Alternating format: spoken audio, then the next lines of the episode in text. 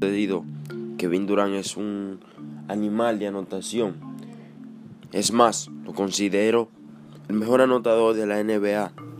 Y les diré por qué en un próximo podcast.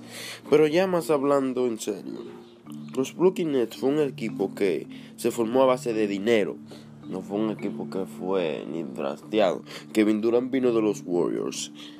El intercambio de James Harden vino de, de los Rockets más y más intercambios. Kyrie ya había firmado por tres años, el mismo año que Durant.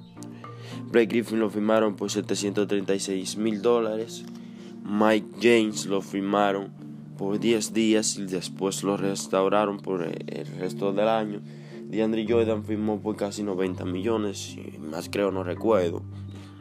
Entonces, Milwaukee Bucks es un equipo que no es un equipo que no era un equipo, perdón, favorito al campeonato, porque Drew Holiday es un armador de vasta experiencia, pero no un anotador en sí.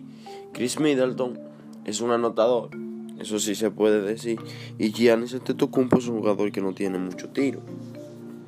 Pero ya veremos cómo les va en los playoffs. Esto fue Podcast G3. Sígueme para más.